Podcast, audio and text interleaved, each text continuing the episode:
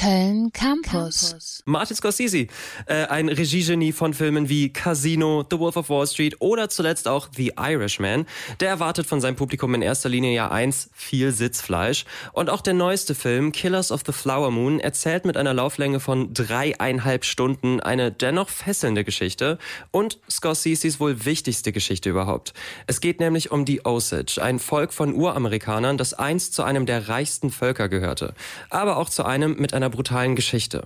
Mein Kollege Sanel hat sich Killers of the Flower Moon anschauen dürfen. Sanel, ich habe es jetzt nur mal ganz kurz angerissen, aber erzähl du mal, worum es im Film genau geht. Ja, auch wenn es ganze 206 Minuten sind, lässt sich das ungefähr so runterbrechen. Killers of the Flower Moon ist ein historisches Drama, basierend auf dem gleichnamigen Buch von David Gran und behandelt die Geschichte der Ureinwohner der Osage Nation in den 1920er Jahren. Dieses Land in Oklahoma wurde hauptsächlich unter den Osage Stammesmitgliedern aufgeteilt und galt eigentlich als wertlos bis zu eben jenem Tag, als dort mannigfach Erdöl gefunden wurde. Was daraus folgte, ist, dass die Osage zur weltweit reichsten Gemeinde der Erde, pro Kopf gerechnet natürlich, gehören sollten. Und genau das greift Martin Scorsese gleich zu Beginn auf. Indianer, die das Öl entdecken und jubeln, Bilder wie Weiße, die Stammesmitglieder kutschieren und insgesamt eine fast schon surreale Welt, weil wir uns in den goldenen Zwanziger befinden, aber Osage Nation noch sehr altmodisch aussieht ausschaut. Ja, doch mit den weißen Einwanderern folgten dann auch die Probleme. Gerade da, wo Geld ist, ist natürlich auch Gier nicht weit. Leider war. In den Jahren darauf, nach der Entdeckung der Ölvorkommen, überfiel die Osage-Mitglieder Macht und Mord. Geschichtlich auch als die Osage-Morde bekannt. Und Killers of the Flower Moon konzentriert sich vor allem auf eine Familie, um Molly und ihre Schwestern, aber gar nicht zwingend aus ihrer Perspektive. Denn hier kommt die Gegenseite ins Spiel. Es gab zum einen Gesetze wie solche dass es weiße Vormünder geben muss, die die Osage beim Umgang mit ihrem Geld kontrollieren und Zahlungen freigeben oder eben nicht. Okay, das ist krass. Absolut. Zum anderen aber auch weiße Siedler, die sich, sagen wir mal, anders ihren Weg zum Gold, äh, zum Gold und zum Geld ermogelt haben. Und zwar indem sie Osage-Frauen heirateten. Und hier kommt die Familie rund um William Hale und Ernest Burkhardt ins Spiel, jeweils von Robert De Niro und Leonardo DiCaprio verkörpert. William Hale wird auch King genannt, ist reich und pflegt eine eher gute Beziehung zum Indianerstamm. Ernest Burkhardt hingegen kehrt zurück aus dem Krieg, versucht Fuß zu fassen und gewinnt irgendwann Mollys Herz. Doch dann wird Mollys Familie mit den eben erwähnten Morden konfrontiert, während im Hintergrund sich ein Kampf um das Vermögen dieser Osage-Familie herauskristallisiert. Aber das klingt jetzt schon eigentlich fast mehr nach einem Murder Mystery als irgendwie nach einem geschichtlichen Drama. Mhm, ist es aber tatsächlich keins. Also keiner darf hier ein Whodunit erwarten. Das war schon im Buch nicht das Ziel, sondern Autor David Gran nennt es eher ein Wer was nicht. Äh, daran hat sich auch Scorsese halten wollen und man lernt früh kennen, wer Böses vorhat.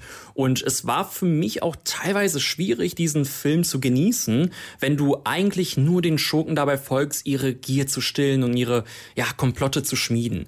Im Film wird auch das zu der Zeit neu gegründete FBI eingeführt, aber wie gesagt, für den Zuschauer ist eigentlich klar, wer hinter den meisten Morden steckt. Ja, aber in Killers of the Flower Moon haben wir jetzt endlich auch mal einen Scorsese-Film, bei dem DiCaprio und Robert De Niro zusammenspielen dürfen. Oh ja, aber über den Cast, da versuche ich jetzt mal gar nicht so viele Worte zu verlieren, sonst artet unser Gespräch auch noch in ja, dreieinhalb Stunden aus.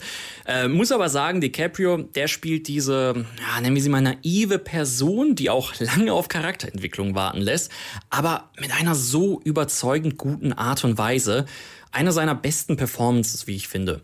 De Niro ebenfalls ein reicher Strippenzieher, der alles fürs Geld tun würde und er spielt es auf so eine Weise, dass du ihn mal liebst, mal fürchtest, aber vor allem respektierst. Und dann kommen noch so viele Rollen vor, aber eigentlich will ich nur noch Lily Gladstone erwähnt haben, die eben Molly spielt.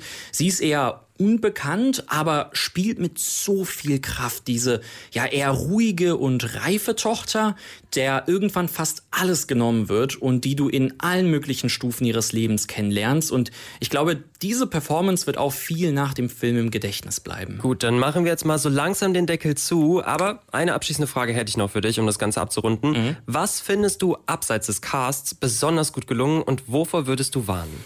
Ja, also was man dem Film zugute halten muss, ist, dass wir hier einen wichtigen Beitrag zur Aufarbeitung dieser grausamen Historie haben. In Europa haben wir sicherlich jetzt nicht den gleichen Bezug wie in Amerika. Nichtsdestotrotz ist es eine bedeutsame Geschichte, die Martin Scorsese wie kein anderer auf die Leinwand bringt. Ihm selbst war das Thema sehr wichtig und auch ja, im gesamten Entstehungsprozess des Films waren Stammesmitglieder beteiligt, vor wie hinter der Kamera.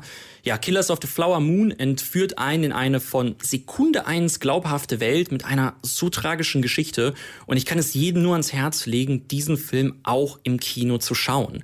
Allerdings muss man sich auch bewusst sein, dass das 206 Minuten sind. Und das merkst du dem Film gerade in seiner Mitte etwas an, wo es einfach nicht so richtig vorwärts gehen möchte. Auch möchte ich sagen, wer mehr über die Osage aus der Sicht der Osage selbst erfahren möchte, der sollte lieber das Buch in die Hand nehmen, denn ja, da wird vor allem auch mehr von, äh, also noch diese Vorgeschichte behandelt und wie dieses Volk abseits der Morde mit den Weißen in, Kon in Konflikt stand. Der Film zeigt natürlich auch Seiten auf, wie zum Beispiel eine Szene, wo, ja, wo klar wird, dass die Osage viel teurere Preise zahlen müssen als Weiße, aber davon hätte ich mir dann mehr gewünscht.